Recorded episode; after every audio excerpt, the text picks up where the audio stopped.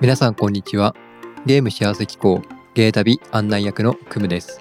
このラジオは日々のゲーム体験から楽しみを見つけ出していく番組です。あなたのゲームライフがより豊かになるヒントをお届けします。ということで今回、ね、第6回目ですね。今週も気がついたら週末で前日ですね明日配信する用の番組を今収録しているというところですね。まずは近況報告として今週もいろいろありました。いろいろありましたっていうのもあれですけどまず1個はゲーム配信ゲーム実況ですね。ゲーム実況のストックがなくなってしまったので週の半ばでなんとか時間作って収録して、えー、なんとか編集してリリースしてっていうことをやって一応今のところ配信を、えー、保てていますね。えー、マザー2の方は毎週土曜日に配信していて FF7 の方は平日に更新しているっていう風にやっているのでまたできれば明日日曜日もうちょっとゲーム実況も取れるといいかなっていう風に思ってます。FF7 がもうだいぶ終盤には来ているんですよね。基本的にはゲーム実況の中ではストーリーをメインで進めようと思っているのであのやり込みとかは特にやる予定はないのでストーリーだけだからもう少しもう一頑張りだと思うんですけどちょっとそこもあの進めていきたいななと思っているところですね。で、えっと、ゲーム以外で言うとキングオブコント 見ましたね。あのお笑い好きなので僕はテレビ持っていないのでオンタイムでは見れてなかったんですですけど TVer で見ました。優勝したのは、えー、サルゴリラさんということであのもうキャリア20年を数える40代年齢でいうと40前半のお二人ですよね。あの今回の決勝のメンバーの中でも最年長ということで10代の時からあのオンエアバトルとか10年20年ぐらい前はお笑い番組とか結構テレビでもあったと思うんですけど今どうなんですかね。そのサルゴリラだとキャリアが20年で、えー、40前半。でようやく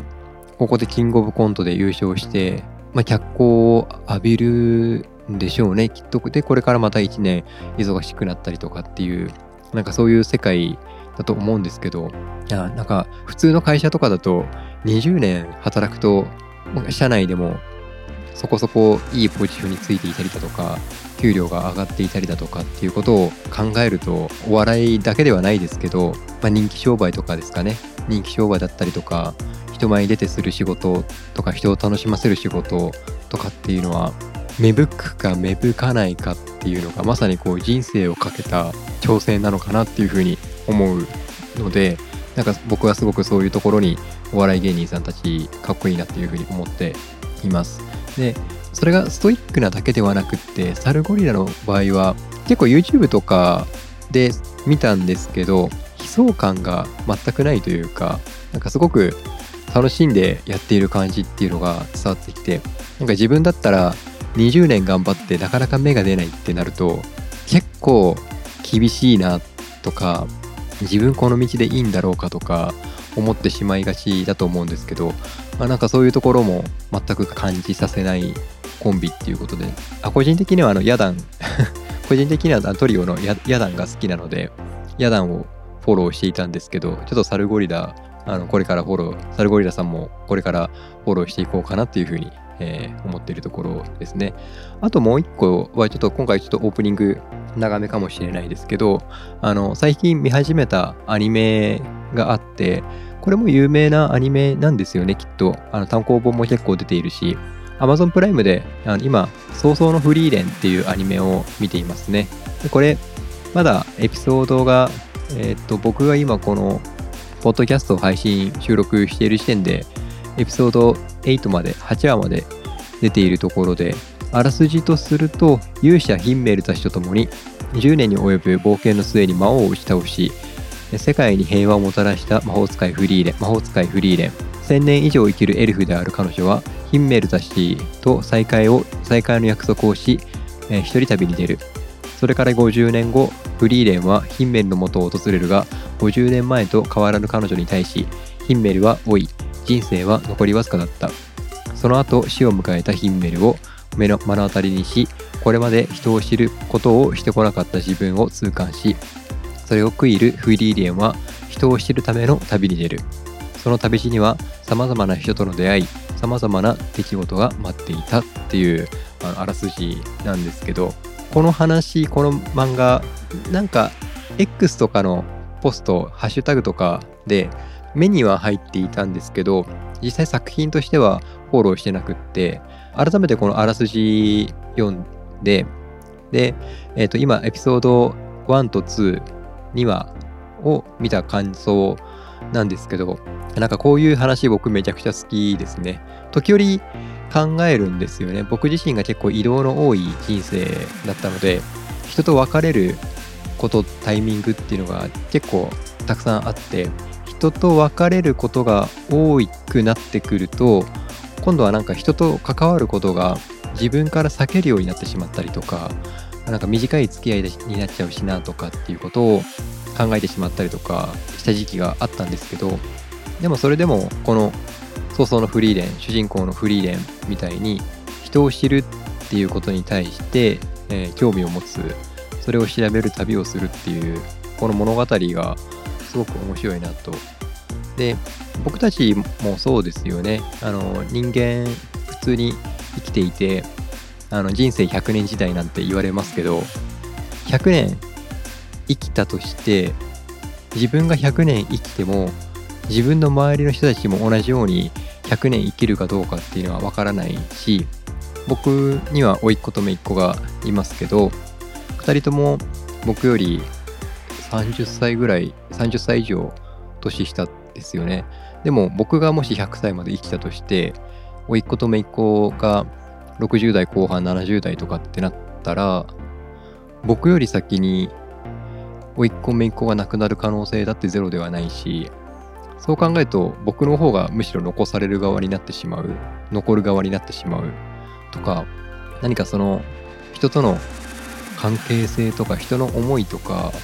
なんかそういうのを表現しているアニメなのかな物語漫画なのかなっていう風にちょっとまだ 冒頭にはアニメ見ただけの感想なのでちょっと浅い感想かもしれないですけど人の思い一挙手一投足に対してこのフリーレンが何を感じてで何を大切に行動するかっていうところがすごく2つの話を、えー、アニメで見て思った感想なのでちょっと早々のフリーレンはこの後もフォローして追っかけていきたい番組だなってアニメだなっていうふうに思ったのでオープニングでお話しさせていただきました。本編とすると今回すごく土定番なゲーム系ポッドキャストらしいことをしようと思うんですけどタイトルとすると FF7 について語るっていう風にあにタイトルしようかなっていう風に思っていますね。名前の通り FF7 について今回はお話ししていこうと思うんですけど、まあ、なぜこれを取り上げるかっていうと、えっと、1個は、まあ、僕自身が FF7 の実況あのオリジナル版ですねを実況配信しているからっていうこととあともう一個、まあ、これが一番大きな理由ですねゲーム系ポッドキャストゲームのつまみを配信されているレトロさんと先日コラボ収録をさせてもらってですねでそのコラボ収録の番組の URL とかは概要欄に記載しておこうと思うのでぜひそちらも聞いていただきたいんですけどあのその中であの FF7 の話も少ししたんですよね。でそうするとあのやっぱり僕自身は今たくさんのいろんな種類のゲームを遊べているわけではないんですけど FF7 に関しては今まさに遊んでいるソフトでもあったしあの子供時代にも結構遊んでいるソフトっていうこともあったしであとは今度来年ですね、えー、2024年の2月に FF7 のリメイク3部作の2本目リバースが発売されるということでちょっとまだゲーム実況の方は完結はしていないんですけどまあでも終盤までは来ているので、ちょっと改めてこのタイミングで FF7 についてあの自分なりにあの考察とか解説とかそういう話はするつもりはないんですけど、ざっくり FF7 についてちょっと抽象的に自分が思うことをつらつらと喋っていこうかなっていうふうに、えー、思っています。えー、なので、えっと 一応 FF7 のことを知ってることを前提にお話ししていこうと思いますので、万が一あの FF7 ってよくよくわからないとか、これから遊ぶ予定があるとか、特にオリジナル版とかですね、遊んでみたいなとかって思ってる方とかは、あの、僕がポロッとネタバレ言う可能性もあるので、あの、ちょっとそちらについては、あらかじめご了承の上で、えー、聞いていただけるといいなと思います。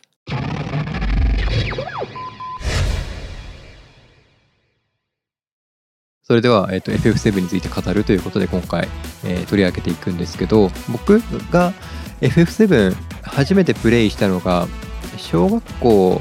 何年生ぐらいでしたかね？小学校5年生ぐらい高学年の時だったと思うんですよね。FF7 のオリジナル版が発売されたのが1997年ということで当時僕が11歳とかそのぐらいのタイミングでしたね。このゲームを遊んでいた時ってあの皆さん記憶にあるかわからないんですけど当時あの2000年問題とかあとはその1999年あのなんだっけノストラダムスの大予言とかなんかそのまことしやかな噂とかがあの結構流れてて僕割とそういうオカルトチックなものって怖いもの見たさで結構好きだったりするので結構あの週末感があった時期だったなっていうふうにあの記憶しててその中においてこの FF7 っていう物語はあのマコーロ星のエネルギーを吸い取ってで人間は豊かに生活しているけどあのモンスターとかも現れていたりとかでその貧富のさ格差があってその星を救うためにバレットこのアバランチが、えー、死んだ大きな会社に対して対抗していくっていうそういう物語。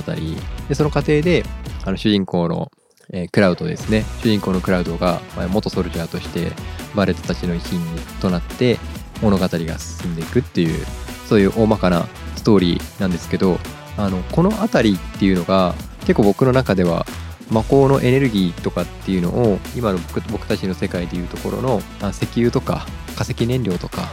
なんかそういう風に置き換えて考えていたりとかなんか今の豊かさとかって結構何かを犠牲にしているんじゃないかなとか。で別にそう僕は環境活動家でも何でもないんですけどなんか子供心にそういうことを思ったんですよね。今の子供たちってどういう感じかわからないんですけどなんか僕が子供の時ってやたらとなんか将来地球温暖化とか砂漠化とか環境問題とか僕が子供の当時20年以上前からそういう話がたのですごく地球を守ることとか環境を守ることとか意識させられたいた時期だったのでこの FF7 の星のエネルギーを吸い取って人々の生活を豊かにしている世界観それに対して星を救うために活動を続けるクラウドたちっていうなんかそのスケール感がすごく面白かったですね。そのスケール感に加えてやっぱり一番際立っているのはセフィロスの存在とあとはそのヒロインの一人。僕の中で FF7 のヒロインはやっぱりティファだとは思っているんですけどもちろんあのいろんな方がいると思うのでエアリスだったりとかユフィとかあの魅力的なキャラクターがあのいるのでこの物語の中で、まあ、衝撃的だったのがエアリスがパーティーメンバーにもかかわらず途中であのセフィロスに殺されてしまうと。そこがすごく当時としてもショックだったし今の時代でもそういうヒロインが死ぬゲームってないんじゃないですかね。ちょっと僕も全部のゲームフォローしてるわけではないからわからないですけど何かこういうシミュレーション RPG とかであの戦闘不能になってしまってもうそのキャラクターが二度と復活しないとかプレイヤーの遊び方次第であのそういう風にキャラクターが二度と復活しないとかっていうことはあのありえると思うんですけど物語の主要なキャラクターがあの物語の進行において必ずパーティーからいなくなってしまうっていうのは FF7 以外にあるんですかね。ちょっとうんそのくらいあの衝撃衝撃的だったしセフィロスがエアリスを殺してしまうことによってセフィロスが余計悪として映えるというかあここまでするのかセフィロスはっていう。だからこそ FF7 の物語があのより面白いというかそうですね。そのキャラクターがいなくなってしまうことに対して面白いっていうのはすごくプレイヤーの感情としても心地よい喜びではないですけど喜怒哀楽をこうすごく揺さぶられる現象でますます星を救うんだっていう没入感とかでセフィロスを倒してメテオで星が崩れてしまうメテオで星が壊されてしまうっていうことを食い止める星を救うためにあの活動するんだっていう目的がより鮮明にやらなくてはいけないやり遂げなくてはいけないみたいな話に展開していくところが面白か面白いところだと僕は感じているんですよね。あとそのパーティーのメンバーであの全員人間じゃないっていうところもすごくよくってあのパーティーの中にレッド13って言ってレッド13は何ていう扱いになるんですかね。モンスターというくくりとはまたそれともまたちょっと違うと思うんですけど種族4本足の種族で、え、すごく長寿の種族なんですよね。レッドサーティーン。狼みたいな感じなんですかね。系統とすると。で人間よりもすごく長生きの生き物だと。あのクラウドたちと出会った時は死んだビルで閉じ込められていて北条博士の実験体にされていたところをクラウドたちが助けてそこから一緒に冒険をしていくっていう風になってで冒険を進める中でレッド13の故郷にやってきてレッド13は自分の父親のことをあいつはダメな父親だとか村がピンチの時に自分だけ逃げた最低の父親だみたいなことを言うんですけどあの実はそうではなかったと。仲間たちを守るために最前線で戦って石化してもなお守り続けていたっていうことを真実を知ってレッド13がまた一つ成長していくとかそういう物語も今自分が当時小学生だった自分がから20年ぐらい経って僕自身は父親ではないですし多分これから先も父親になることはないと思うんですけどただでもそれでもなんかその父と子っていう特に父と父と息子ですよね。近しい関係性の人と思いがすれ違ってしまっていてでも実は一番大切なところ一番大切な物事っていうのが父親は伝えようとしていてでそれをリアルタイムではなかったけど時を経て自分の息子が受け取っていくっていうその感覚っていうのがしかもそれを人間じゃない種族で描くっていうところがあ僕の FF7 の中で好きなパートの1個ですね。他にも指導の物語とかあとはヴィンセントの物語とかも好きですね。だから FF7 ってもちろんその主人公のクラウドの物語もそうなんですけど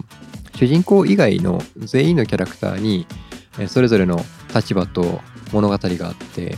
で戦う理由があって冒険する理由があってそこが絶妙なんですよね描かれ方が。で敵も分かりやすくってこの敵まあちょっとまたセフィロスの話に持ってきますけどセフィロスもセフィロスで最初は英雄として活躍していたのにセフィロスに関しては逆に真実を知ってしまったことであの悪役に悪に染まってしまうというかなんか最近よくあるえー、例えば「鬼滅の刃」とかだと悪にも悪たるゆえんがあるよね理由があるよねみたいなそういう理由を描いてはいるんだけどそれでもやっぱりそっちの道に行ってしまうんだ悪の道に行ってしまうんだっていうところがなんかプレイヤーとすると少し残念というかでも残念と思うっていうことはまあ、それだけセフィロスに引きつけられているっていうことだと思うんですけどしかも物語の途中でセフィロスを操作する場面もあったりするのでなおさらですよね。あの当時小学生の頃は全然この物語とか全く知らない初見の状態で遊んでいた時はセフィロスってどこかで仲間になるもんだと思っていたんですよね。だけどあの物語が進むごとにセフィロスのこの感情を揺さぶる出来事が次々に起こってきてでついにアセフィロスは悪に染まってしまうと。で僕が今遊んでいる FF7 のオリジナル版っていうのはもう今終盤の方に来ていて飛空艇も手に入れて、えー、クラウドもあの一度パーティーから外れてしまうんですけど今はパーティーに戻ってきている状態。で星を救うための最後の行動につながるために何をすればいいのかっていうところを進めているところですね。だから FF7 のリメイク3部作の第1作 FF7 のリメイクもあのこれ PS4 で僕が遊んだことはあるんですけどその FF7 のリメイクってミッドワールを出るところまでしか描かれていないでもミッドワルを出るところまでしかっていうのも FF7 のオリジナル版の中でもミッドワルを出るところまでっていうのがだいぶ色濃くってでその色濃い色濃い部分をしっかりとリメイクしたっていう意味だと僕は FF7 のリメイクすごく面白く遊んでてでそのリメイクに何を期待するかっていうのは人それぞれだと思うんですけど僕は FF7 のリメイク面白く遊ばしてもらってもちろんオリジナルに準拠はしていてオリジナルに準拠はしつつオリジナルに登場していたキャラクターがあのリアルに再現されていることとかあとは物語言葉の流れ会話の展開っていうのももっと文章量が多かったり会話の頻度が多かったりサブクッションサブサブミッションがあってあのキャラクター同士の考えとかもあったりあとちょっとその FF7 のリメイク3部作がどういう風に最後帰結するかっていうのはわからないですけど完全に FF7 のオリジナルを再現しているっていうわけではなくって変化が加わっているというかなんかいろいろ匂わせてくる部分っていうのを感じさせられるのでその辺りをどういう風に FF7 のリメイクで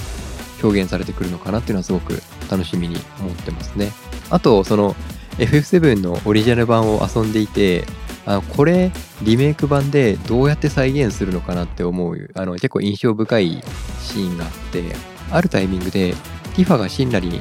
捕まってしまって拘束されてしまうんですよね。でそこであの罪に訴えられて罪を問われてでガスで処刑されてしまうっていうシーンなんですけどでそこのあ緊急事態に対して独房から脱出して逃げるっていうシーンがあるんですけどその逃げる過程でスカーレットが追っかけてきてティファとスカーレットであのビンタ合戦する場面があるんですよ。ちゃんとプレイヤーがボタン入力してそうするとティファがスカーレットにビンタかまして何回かビンタするとビンタ対決に勝利することで勝利して物語が進んでいくっていう。ただそこの女性同士がビンタし合う表現ってこの PS のオリジナル版だとキャラクター同士がこう動いてやってる行為。だから見過ごせるというか、まあ、こういうシーンもあるよねっていう風に見えるんですけど FF7 のリメイクってあのキャラクターもあの7頭身だかになっててあのすごくリアルになっててでそのリアルなキャラクター同士があのビンタ対決するのかなっていうのはすごく疑問ですね。っていうか今のこの世の中にで同じ表現を再現できるのかなとかちょっと思うところがありますね。でも基本的には FF7 のリメイクに関してはあのオリジナル版をほぼほぼ忠実に再現してくれていたのでそのビンタ対決ももしかしたらリメイク版であの今度出るリバースで第2部で登場するのかこれ結構終盤の方の話なので最後の3部作の最後の方まであの引っ張るのかわ、からないですけどちょっとそこもすごく興味がありますね。あであと魔法ですね。あの FF7 ってメテオとホーリーがないんですよね。あのプレイヤーが使える魔法としてはなくってメテオにしてもホーリーにしてもすごく物語の肝となる部分というかセフィロスが黒いマテリアを使ってメテオを発動させてそれを星にメテオを星にぶつけて星の生命エネルギーを噴出させるっていうそういう意図があるんですけどそのメテオの衝撃を防ぐための対抗魔法としてエアリスがホーリーを発動させるっていう。だからプレイヤーが使える魔法とするとメテオとホーリーは使えないっていうのが FF7 のオリジナルオリジナル版だったのでそのあたりが FF7 のリメイクでどういう風に表現されるのかなっていうのはすごく興味がありますね。で今あの Twitter とかで FF7 のあのリメイクの情報とかも結構今画像とかでも出ているのでそれを見ながらやっぱすごく再現性リアルになっていたりとかあと僕自身も東京ゲームショウに今年行ってあの FF7 のリバースの私有もやったのであのすごく良かったですね。ジュノンの街の再現度も高かったしあとそのチョコボによって街を移動するんですけどそこの移動するっていう行為自体も楽しかったし戦闘も複雑すぎずでも新しい要素も加わっていたりとかだからいろんなキャラを操作する楽しみとか戦闘の楽しみ方とかもあったので今から2月が楽しみな状況ですね。で前にあの収録した PS5 を買ったら幸せになれるのかっていうところで宣言している通り PS5 は買う予定なんですけどあのいつ買うかっていうところはまだ考えているところで11月の10日11月の10日がそう発売日ですよね。ちょうど今日あのヤマダ電機とかビッグカメラさんとか行ってきてあの予約は、えっと、どちらも受付していましたね。だからちゃんと予約すれば割と手に入りやすい状況なのかなっていうふうに思うのでうんちょっとそのあたりも本体買って、えっと、FF7 のリバースが発売されるまでは FF16 遊びたいなっていうふうに思っています。ちょっと FF7 の話から少しずれるかもしれないですけど、FF16 の評価ってどうどうなんですかね？なんか、これから遊ぶ予定のソフトだから、極力情報は今、FF16 の情報は仕入れないようにしていて、でも物語的に何か皆さん気になるところがあるんですかね？っていうようななんかニュアンスの内容をちょっと X とか見てると感じたりするので、まあでもちょっと自分で遊んでみないと何ともその辺は自分がどう感じるかっていうのがわから自分がどう感じるかっていうのをちょっと見てみたいなっていうのがあるので、そう FF16 も中古とかだと結構価格も落ち着いてきているというか手が届きやすい価格になっているので PS5 買ったら FF7 が発売されるまでに FF16 遊びたいなっていうふうに、そういうふうに思っている感じですね。ちょっと FF7、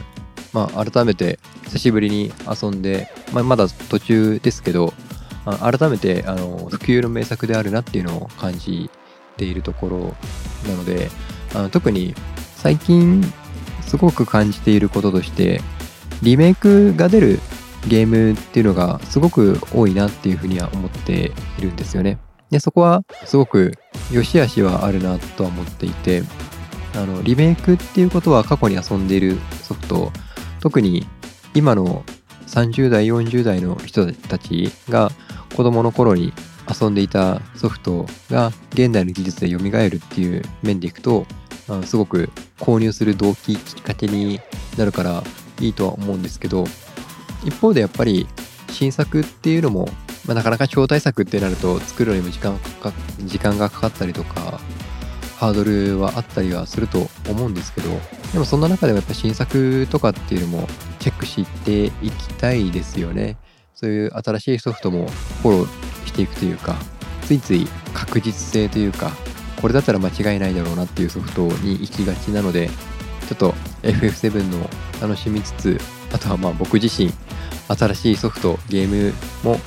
えー、楽しんでいきたいなっていうふうに思っているのでそういう期待を込めながら今回の本編終了とさせていただきます、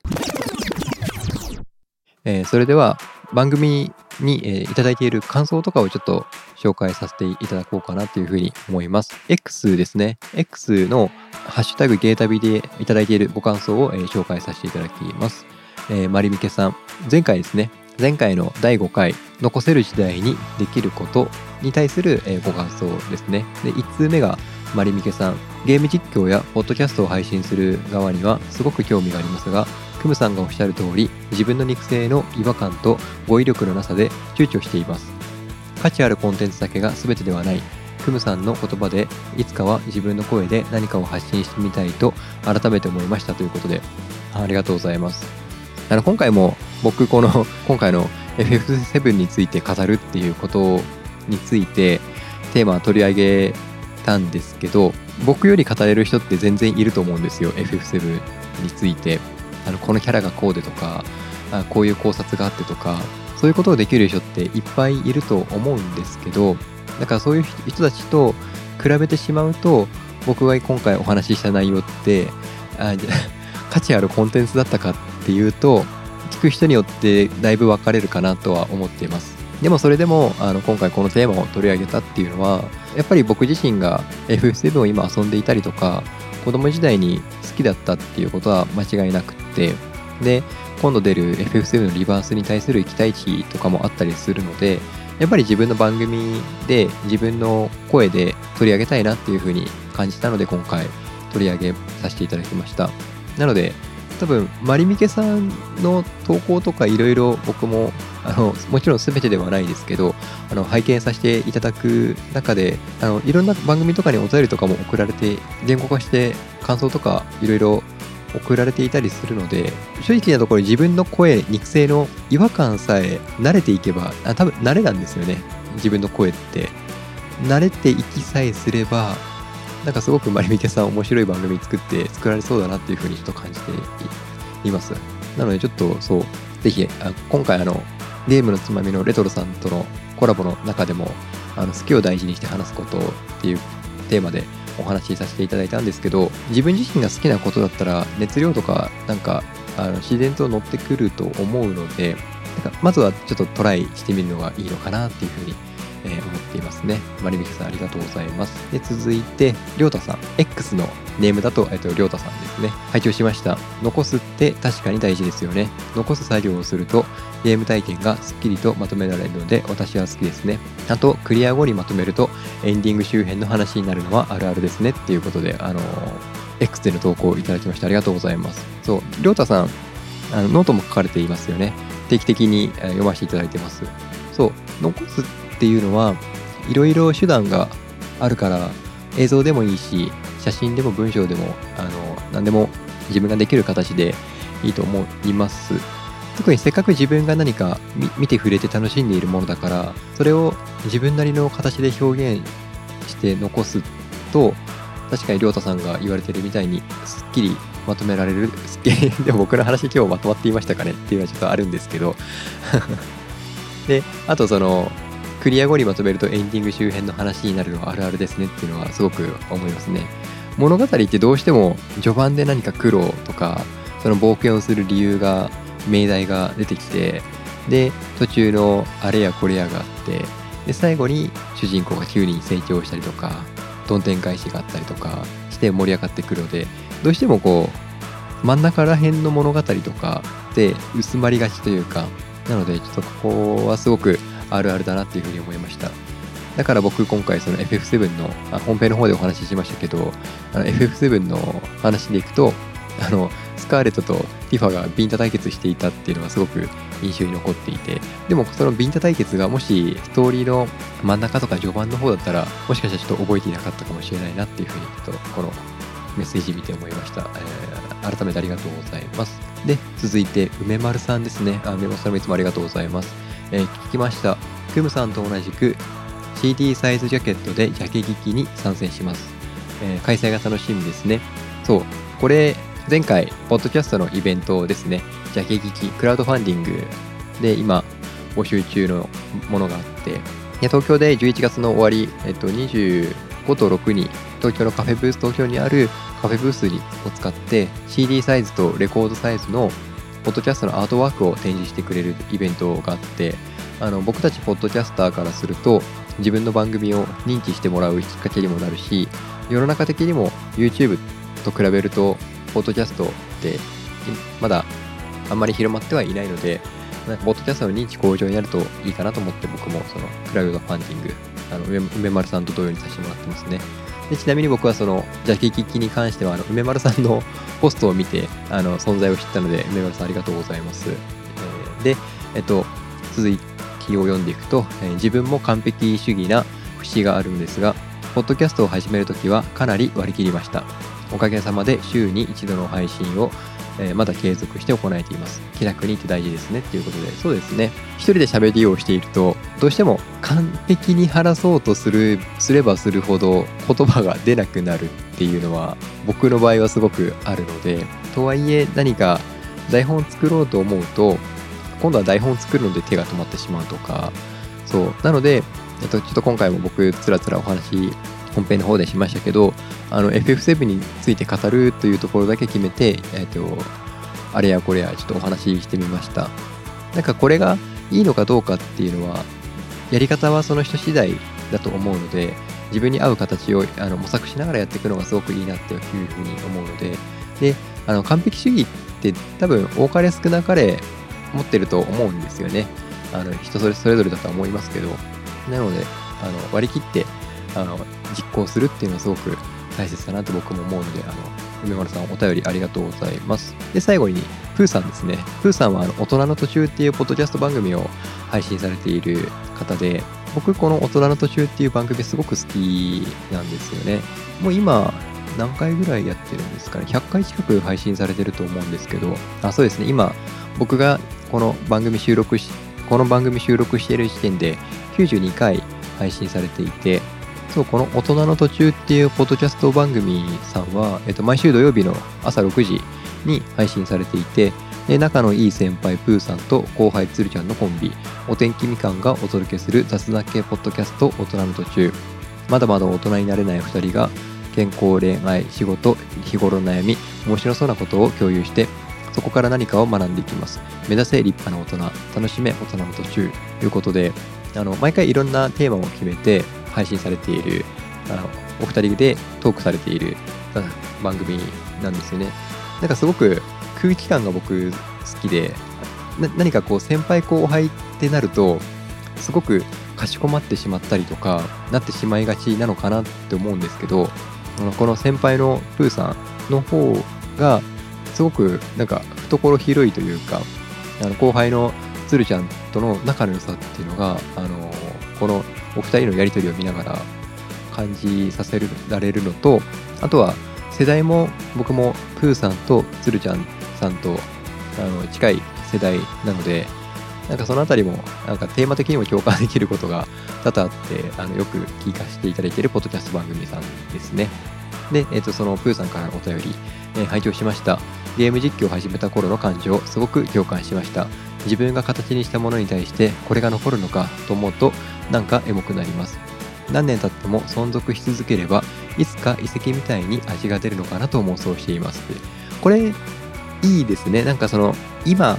直ちにどうこうっていうのはなかなかないと思うんですよね。あの正直僕もその自分の番組自分でも聞く時はあるんですけど例えば先週の番組を今僕が聞いてもあ先週こういう話したなっていう感じにしかならないと思うんですけど例えばこれをあの1年後とかにもう一回聞くとあ1年前ってこういうことをしていたなとかこういうこと考えていたなとかってなると思うのでそれってなんか今の自分と比べると過去の自分ってこういうふうに話をしていたんだ今ってこう今の自分ってこういうふうに変化していたんだっていうのはすごく感じることが出る。その変化が味になるのかなってこのプーさんのコメントを見て、えー、思いましたね。であとそのゲーム実況の話ですね。やっぱりその自分の声とか何を喋っていいのかなとかっていう感情っていうのはやっぱ誰しもが最初は感じるのかなっていうふうに思いますね。この大人の途中さんですね。ちょっと前ですかね。あそう。Spotify でビデオポッドキャストを配信されているんですよね。第85回でビデオポッドキャスト、えー、Keep Talking and Nobody Explodes をやってみた。っていうことでこれすごく面白くていいなって思いました。ポッドキャストってあの音声のメディアだから基本的には音声だけなんですけどあの全てのプラットフォームが対応しているわけではないんですけど Spotify はビデオポッドキャストにも対応しているんですよね。だからあの映像を流すことができるあのこの大人の途中さんでは第85回で2人でゲーム実況している姿姿というかゲーム実況しているプレイ動画をアップされているのでポッドキャストでもゲーム実況を配信できるんだっていうのが面白かったですね。で面白かったしちょっと自分自身も僕自身もやってみたいなっていうふうに思ったのでやっぱりいろんな番組さんをフォローして番組聞くっていうのは僕自身あの毎回新しい発見なのですごく楽しみながらいろんな番組さん聞かせていただいていますね。改めてプーさんありがとうございます。お便り。ちょっと今回お便りいただくとついつい嬉しくてあの 皆さんの読み読み上げさせていただきましたけど今後もあのぜひぜひあのお便り読ませていただければなと思いますのであの、まあ、僕自身もいろんな番組さん聞かせていただいているので極力反応はするようにはしているんですけど何かこうお互いそのポッドキャスト業界業界って別に自分がなんか業界を背負ってるわけでも何でもないんですけどでも何かこのポッドキャストっていう媒体自体はやっぱり面白いと思うのでなんかこの面白い感じっていうのが広がっていけばいいなっていうふうに思うのでまた引き続き、はい、よろしくお願いします。ということで、えー、最後に番組からお知らせです。この番組ではあなたのご感想やお便りを募集しています。概要欄の投稿フォームか X でハッシュタグゲータビでご投稿ください。特にあなたのゲームの楽しみ方を随時募集しています。一緒にゲームの楽しみ方を見つけていきましょう。最後までお聴きいただきありがとうございます。あなたのゲームライフがより豊かなものになりますように。ここまでのお相手はクムでした。バイバイ。